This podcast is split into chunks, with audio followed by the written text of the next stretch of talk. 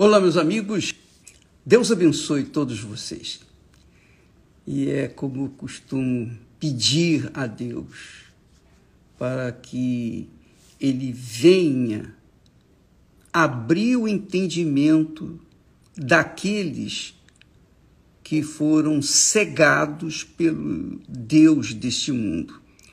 O Deus desse mundo tem cegado as pessoas, o entendimento das pessoas. Então, esse Deus, o Deus do mundo, obviamente, você pode considerar as vaidades, o orgulho, a prepotência, o egoísmo, o egocentrismo, enfim, tudo aquilo que contraria, frontalmente contraria a Deus, que contraria o, autor da vida, o Criador da vida, o Todo-Poderoso, porque só Ele e mais nada e ninguém é digno de toda honra, de toda glória, de todo louvor, de toda exaltação e majestade, porque Ele é o Senhor. Então, quando alguém, quando alguém pensa ser alguma coisa, quando alguém aspira, aspira a ser alguma coisa, então, com certeza, esse alguém precisa se libertar. Por quê? Porque só o Senhor é Deus. Então, o diabo cega os entendimentos das pessoas que estão fissuradas nas coisas desse mundo. Lembra que nós falamos ontem? O que é mais importante? O que é mais valioso? O corpo ou a alma? Jesus fez essa pergunta de outra forma para os escribas e fariseus, dizendo: o que é mais importante, o ouro que cobre o interior do templo ou o templo que santifica o ouro?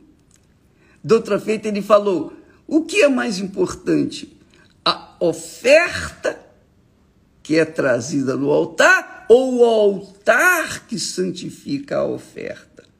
Então, amiga e amigo, quando a pessoa olha para o altar, ela é de Deus. Quando a pessoa olha para a oferta, ela está cegada pelo Deus desse mundo. Quando ela olha para a beleza, a suntuosidade, a riqueza que está dentro do templo, ela perde a visão de que é o templo que santifica o ouro. Assim também é com a nossa vida pessoal.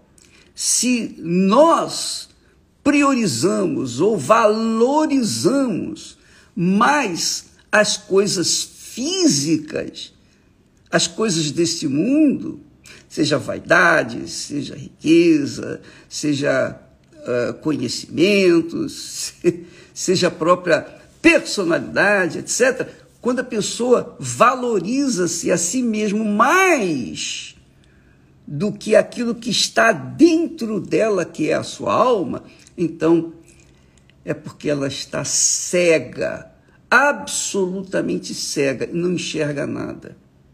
E a palavra de Deus, as Sagradas Escrituras, mostram os dois tipos, duas pessoas que você que você se sujeita, ou a Deus ou a Mamon. Jesus falou isso. Você não pode servir a dois senhores. Você não pode servir nem a si mesmo e a Deus, ou você serve a si próprio, ou você serve a Deus.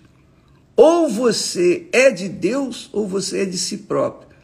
Então, Deus, eu, eu, eu estava é, meditando sobre o ódio, o ódio que Deus teve de Esaú.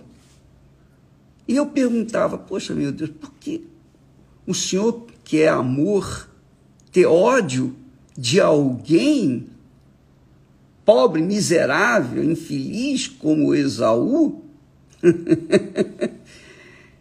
É uma questão, um questionamento que a gente faz. Só que Deus mostrou por quê. Por que, que ele odiou a Esaú? Por que, que ele odiou Esaú? Esaú era o primogênito. Esaú viria a ser o, o substituto de Isaac, o patriarca Isaac. Ele seria, digamos assim, na morte do seu pai, ele seria o patriarca, digamos. Então, um dos patriarcas de Israel. Então, quando Esaú manifestou aquela prepotência, aquele orgulho, ele se endeusou. É, foi isso que aconteceu. Porque diz o texto sagrado que Esaú era homem perito caçador. E era um homem do campo. Quer dizer, ele vivia nos campos, nas florestas. E porque ele era um perito caçador, ó, é óbvio que ele se achava o tal, o dono da cocada. Essa é a realidade. E por conta desse orgulho, ele desprezou, fez pouco caso da, do direito da primogenitura. Ele fez pouco caso de ah, herdar do meu pai. Não, eu posso ser maior do que o meu pai. que foi o que Satanás fez. Subirei aos céus, acima das estrelas, subirei e serei. Então, esse espírito, esse espírito imundo que faz a pessoa ser orgulhosa, prepotente, vaidosa, achando-se a tal.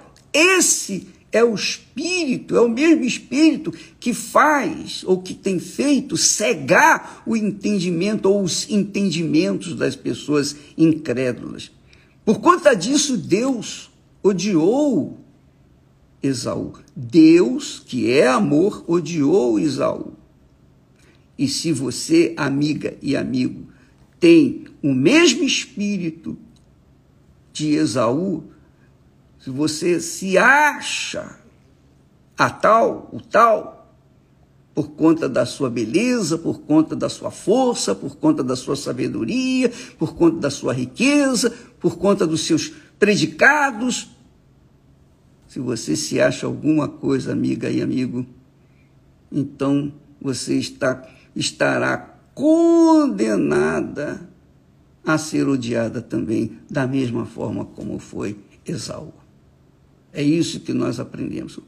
Qual é mais importante, o ouro ou o templo que santifica o ouro?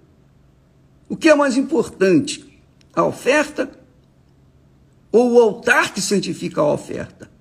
O que é mais importante, o seu corpo ou a sua alma, que é eterna? O corpo, você já sabe. Todos nós sabemos. Vai apodrecer nesse mundo. Vai virar pó, vai voltar ao pó. Mas a alma não morre. A alma é eterna. A alma não morre. Não morre.